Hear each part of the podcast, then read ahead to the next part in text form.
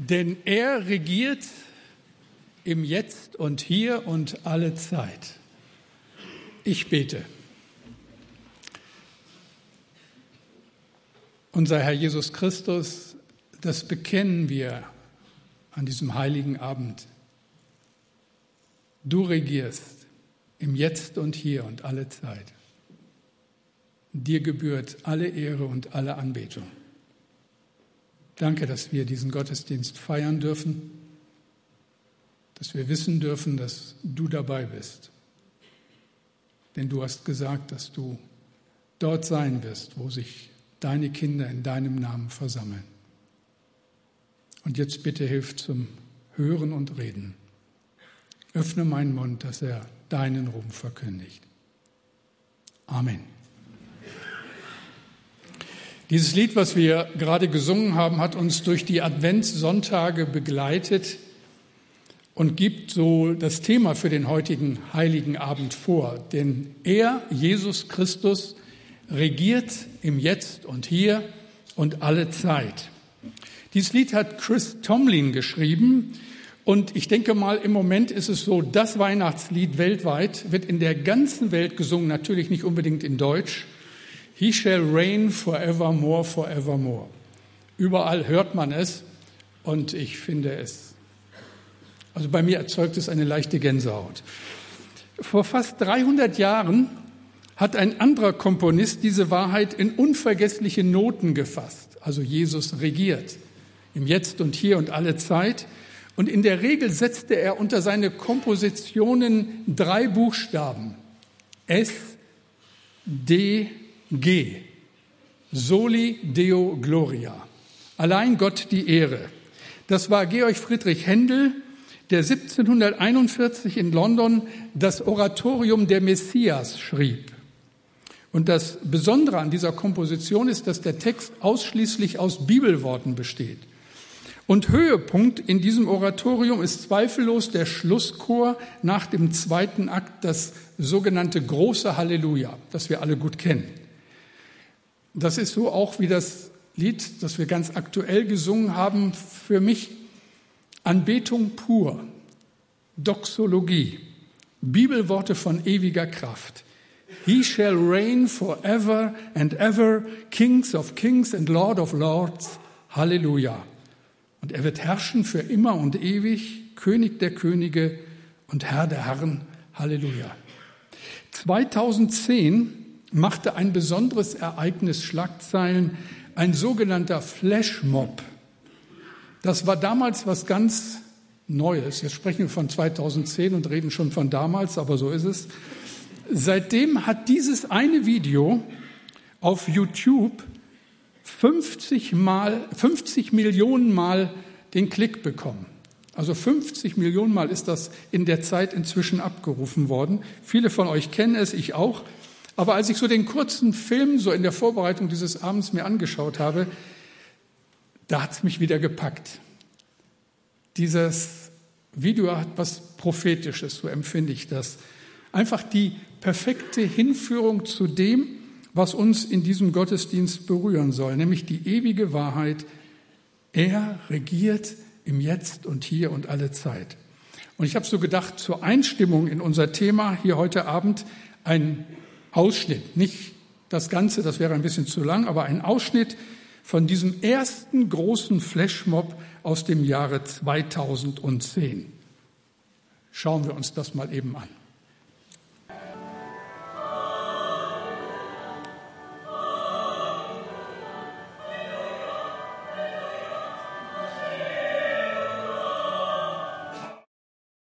And he shall reign forever and ever.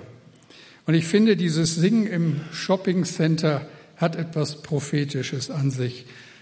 Ich habe so gedacht, ein kleiner Hinweis auf die Zeit, wenn Jesus wiederkommt und alle Welt ihn ehren wird, als König aller Könige. Wenn es über Weihnachtsmärkte und Einkaufspassagen in Kneipen und Restaurants, in Fabrikhallen und Konzerthäusern widerhallt, denn uns ist ein Kind geboren, ein Sohn ist uns gegeben und die Herrschaft ruht auf seiner Schulter. wenn sich wildfremde Menschen in den Armen liegen. Ungläubige Freude auf menschlichen Gesichtern sich widerspiegelt, wenn gefeiert wird, weil er uns errettet und versöhnt hat, wenn wir jubeln, weil wir endlich frei sind. Er regiert für immer und ewig. Tut er das? Wird das wirklich so sein? Lesen wir, was der Prophet Jesaja darüber schreibt, Jesaja 9, die Verse 1 bis 6. Das Volk, das im Finsteren wandelt, sieht ein großes Licht, und über denen, die da wohnen im finsteren Lande, scheint es hell. Du wächst lauten Jubel, du machst groß die Freude. Vor dir freut man sich, wie man sich freut in der Ernte, wie man fröhlich ist, wenn man Beute austeilt. Denn du hast ihr drückendes Joch, die Jochstange auf ihrer Schulter und den Stecken ihres Treibers zerbrochen, wie am Tage Midians. Denn jeder Stiefel, der mit Gedröhn dahergeht, und jeder Mantel durch Blut geschleift wird, verbrannt und vom Feuer verzerrt. Denn uns ist ein Kind geboren, ein Sohn ist uns gegeben, und die Herrschaft ist auf seiner Schulter, und er heißt Wunderrat, Gott hält, ewig Vater, Friedefürst auf dass seine Herrschaft groß werde und des Friedens kein Ende auf dem Thron Davids und in seinem Königreich, dass er stärke und stütze durch Recht und Gerechtigkeit von nun an bis in Ewigkeit. Solches wird tun der Eifer des Herrn Zebaoth. Vielleicht ist dieser Abschnitt aus dem Alten Testament so etwas wie das älteste Weihnachtslied überhaupt so etwa 700 Jahre vor Weihnachten entstanden. Denn uns ist ein Kind geboren, ein Sohn ist uns gegeben und die Herrschaft ruht auf seiner Schulter und er heißt Wunderrat, Gottheld, ewig Vater, Friedefürst. Damals noch unvorstellbar weit weg, aber dann passiert's am heiligen Abend in einem Stall in der kleinen Stadt Bethlehem. Da wird der Messias geboren, der König aller Könige, der Herr. Gott, der uns rettet, versöhnt und befreit. Nehmen wir uns mal einen kleinen Moment für einen Blick in die Geschichte.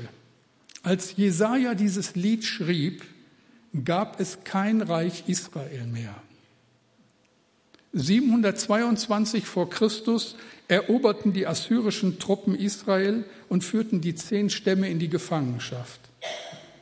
In Ketten schleppten sie die Adeligen davon. Ein ganzes Volk musste das Land verlassen, angetrieben durch die Schlagstöcke der Eroberer, die Stecken der Treiber, so übersetzt Luther. Und da wollte natürlich keine Freude aufkommen, da war Finsternis angesagt, unsicher die Zukunft. Und mitten in diese Dunkelheit hinein erhebt Jesaja seine Stimme. Inspiriert vom Geist Gottes schreibt er ein Lied. Das Volk das im Finstern wandelt, sieht ein großes Licht und über denen, die da wohnen, im finsteren Lande scheint es hell. Finsternis bis heute im großen Weltgeschehen. Ich habe so gedacht, hoffentlich ist uns bewusst, immer wieder neu und heute ganz besonders, wie besonders unsere Situation hier ist. Frieden, Wohlstand, Sicherheit, das sind Selbstverständlichkeiten für uns, aber für die meisten Bewohner auf dieser Erde unerfüllte Sehnsucht. Wir haben keinen Krieg und keine Hungersnot. Niemand vertreibt uns aus unserer Wohnung. Aber all das bedeutet ja noch nicht, dass es uns wirklich gut geht. Das ist das Seltsame. So viele feiern Weihnachten und fühlen sich getrieben und gefangen in ihren Umständen. Da ist der ganze Stress unserer Zeit mit ihrem Tempo, das uns zunehmend überfordert. Da ist vielleicht ein überraschender Todesfall in der Familie oder eine schlimme Diagnose, gerade kurz vor Weihnachten. Und dann diese scheinbar so banalen, aber dann uns doch so nervenden Ereignisse, da waren die Weihnachtsfeiern im Kindergarten, in der Schule, dazu Erkältungen, Ohrenschmerzen, durchwachte Nächte. Dann die Vorbereitungen auf das Fest, die lieben Verwandten, die kommen. Eine Mutter meinte in diesen Tagen zu mir, Maria hatte es gut, die wusste nicht, wer alles kommt. da ist das manchmal schwierig mit dem Udo Fröhliche, Udo Selige. Für viele eher nicht. Die ganze Hektik, die ohnehin unser Leben begleitet, potenziert sich in der Vorweihnachtszeit. Nun, das weiß ich auch, passiert ja nicht immer gleich das Schlimmste. Aber überall höre ich es. Und in diesem Herbst und dann auch in diesen Monaten November, Dezember war es besonders häufig. Menschen fühlen sich getrieben, gehetzt, kommen nicht mehr zur Ruhe. Sie fühlen sich, wie Jesaja das hier beschreibt, getrieben, angetrieben von dem Stock des Treibers. Als ob jemand mit einem Knüppel, einer Peitsche hinter uns steht und uns antreibt. Immer und immer wieder. Und das zieht sich durch unser ganzes Leben. Und wir tappen immer wieder in die gleiche Falle. Ständig begleitet von der Angst, etwas zu verpassen. Alles ist wichtig, alles muss sein. Und nicht wenige von uns werden darüber krank, mutlos, bitter oder einfach nur unzufrieden. Doch das ist nicht unser Schicksal und nicht unabänderlich, ihr Lieben.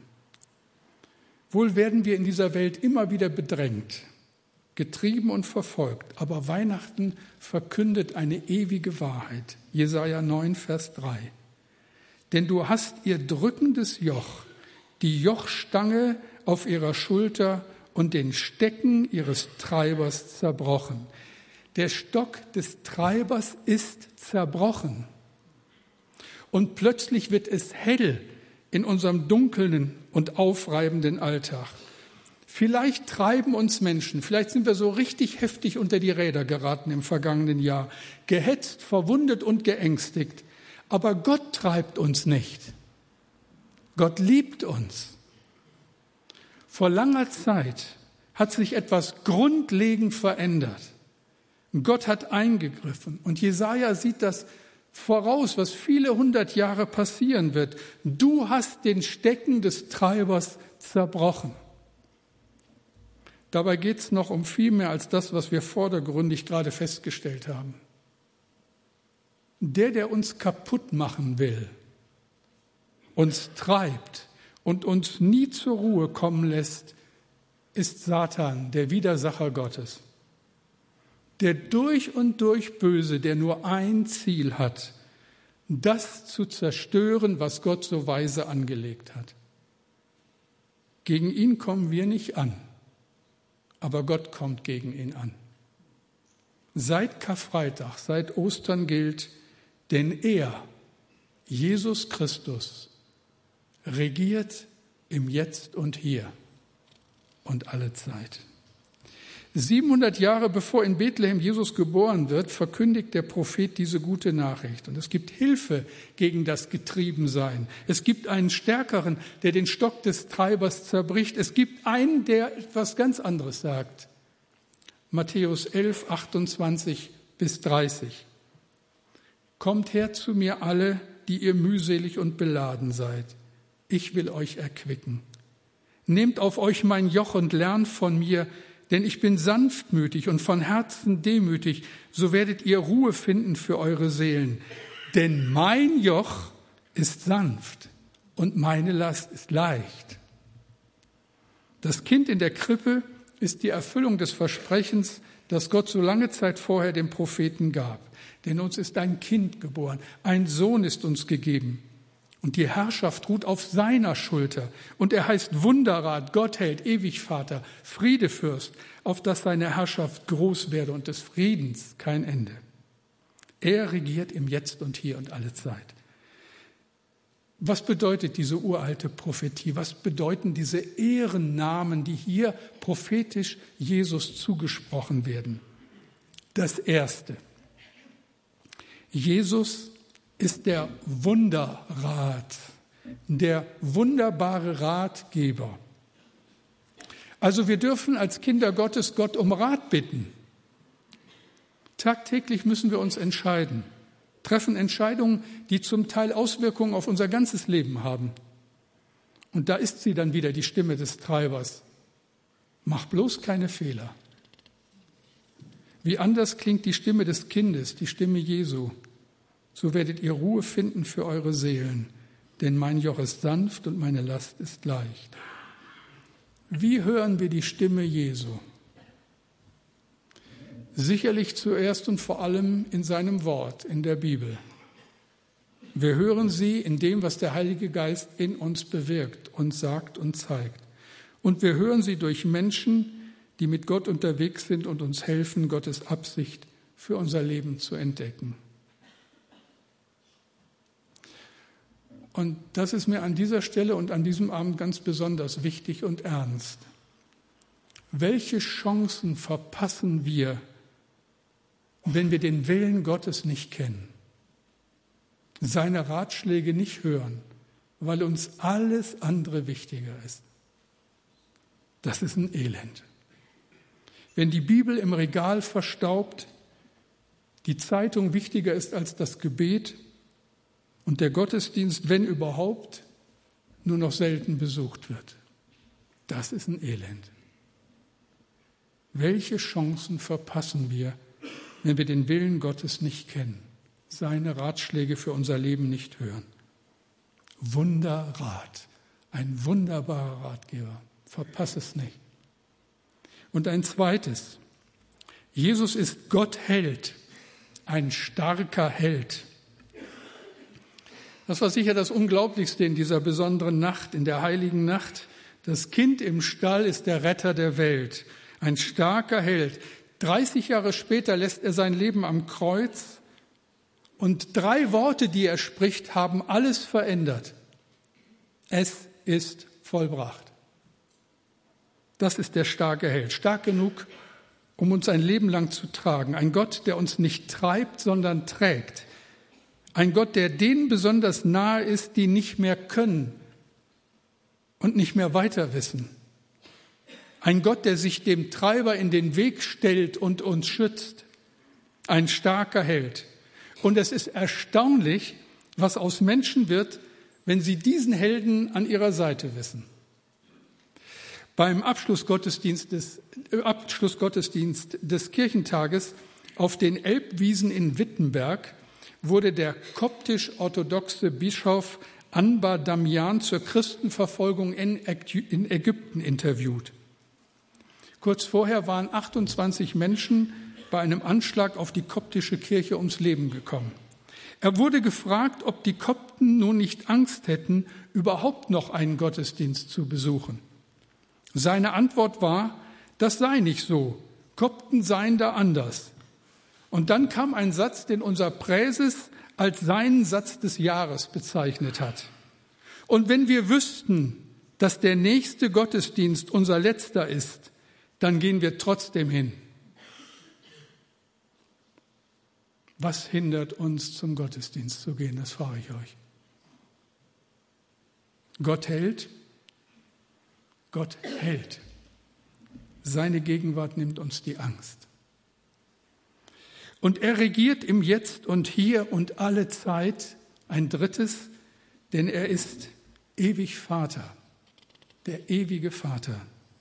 Vor einigen Jahren sagte der Kölner Erzbischof Kardinal Joachim Meissner in seiner Ansprache, wo ist unser Volk hingeraten? In eine vaterlose, mutterlose und kinderlose Gesellschaft. Ob unser Volk jemals moralisch so tief gestanden ist. Und dann fährt er fort, wir haben den Glauben an das Kind von Bethlehem weithin verloren und als Konsequenz haben wir mehr Särge als Kinderwiegen in unserem Land. Wer wissen will, was Vaterlosigkeit bedeutet, der studiere unsere moderne Gesellschaft. Da ist kein Vorbild, keine Autorität, keine Orientierung. Da ist keiner, auf den ich mich verlassen kann, der mich schützt. Da ist keiner, der mich in die Arme nimmt. Keine Schulter, an der ich mich ausweinen kann. Keiner, der mich ermutigt und fördert. Der Psychoanalytiker Professor Horst Petri hat vor kurzem in der Zeitschrift Geo gesagt, das Schlimmste für ein Kind ist sicherlich die Tatsache, nie einen Vater gehabt zu haben.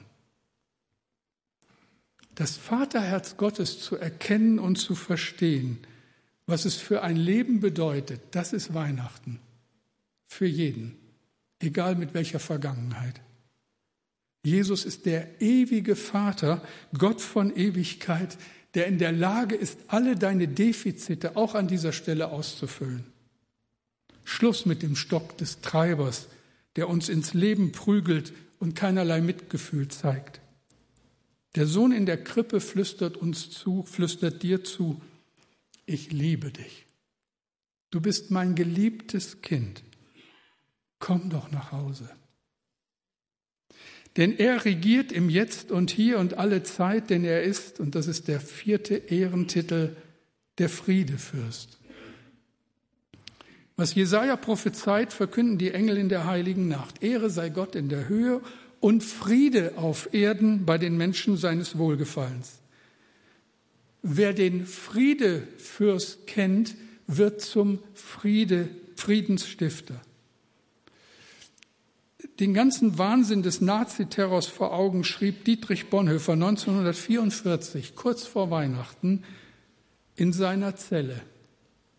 Wer alle Gewalt, alle Ehre, alles Ansehen, alle Eitelkeit, allen Hochmut, allen Eigenwillen endlich niederlegt an der Krippe, wer sich hält zu den Niedrigsten und Gott allein hoch sein lässt, Wer im Kind in der Krippe die Herrlichkeit Gottes gerade in der Niedrigkeit schaut, der wird Weihnachten recht feiern.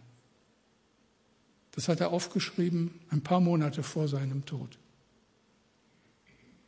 Und an anderer Stelle schreibt Bonhoeffer, Friedefürst, wo Gott in Liebe zu den Menschen kommt, sich mit ihnen vereint, dort ist Frieden geschlossen zwischen Gott und Mensch und zwischen Mensch und Mensch. Fürchtest du dich vor dem Gotteszorn, so geh zum Kind in der Krippe und lass dir dort den Frieden Gottes schenken. Bist du in Streit und Hass mit deinem Bruder zerfallen, komm und sieh, wie Gott aus lauter Liebe zu deinem Bruder geworden ist und uns miteinander versöhnen will. In der Welt herrscht die Gewalt. Dieses Kind ist der Fürst des Friedens. Wo er ist, dort herrscht Frieden. Weil der Friedefürst dein Herr und Heiland ist, wirst du zum Friedensstifter. Weil endlich Friede möglich ist zwischen Mensch und Gott, ist auch Friede möglich zwischen Mensch und Mensch. Wo wir Frieden mit Gott schließen, da können wir nicht im Streit und Krieg mit unseren Mitmenschen leben. Das geht nicht. Wir können nicht im Gottesdienst unsere Hände falten oder sie zur Anbetung Gottes emporheben und wenig später mit denselben Händen dem Nächsten den Handschlag verweigern. Also ihr Lieben, wo es nicht schon der Fall ist, macht Frieden. Endlich Frieden. Dazu ist der Friedefürst erschienen, dass das möglich wird. Ich wünsche euch friedvolle Weihnachten. Ihr habt einen wunderbaren Ratgeber an eurer Seite, einen starken Helden, einen ewigen Vater und den Fürst des Friedens. Er regiert im Jetzt und hier und alle Zeit. Da bleibt mir nur ein dankbares Halleluja. Halleluja. Beten wir. Und Herr, wie wollen wir das angemessen ausdrücken, was das bedeutet, was du für uns getan hast? Dass du, Herr Jesus, gekommen bist, Kind geworden bist, am Kreuz für uns gestorben bist, auferstanden bist, zum Vater gegangen und du wirst wiederkommen in Herrlichkeit und Macht. Und jedes Knie wird sich beugen vor dir und jede Zunge bekennen, dass du der Herr bist. Du regierst im Jetzt und hier und alle Zeit. Und daran halten wir fest und das bekennen wir und dafür danken wir dir und dafür beten wir dich an. Und ich darf dich für all die lieben Menschen bitten, die hier sitzen. Du kennst einen jeden so genau und du weißt, was uns treibt und was uns immer wieder von dir wegziehen will. Erbarm dich, Herr. dass Weihnachten noch ganz anders gefeiert wird, nämlich in dem Wissen und in der Zuversicht, dass du mittendrin bist, dass du der Herr bist und dass es nichts Besseres gibt, als dich zu kennen, dir zu dienen, dich zu lieben. Danke, Herr, für dein Wort. Amen.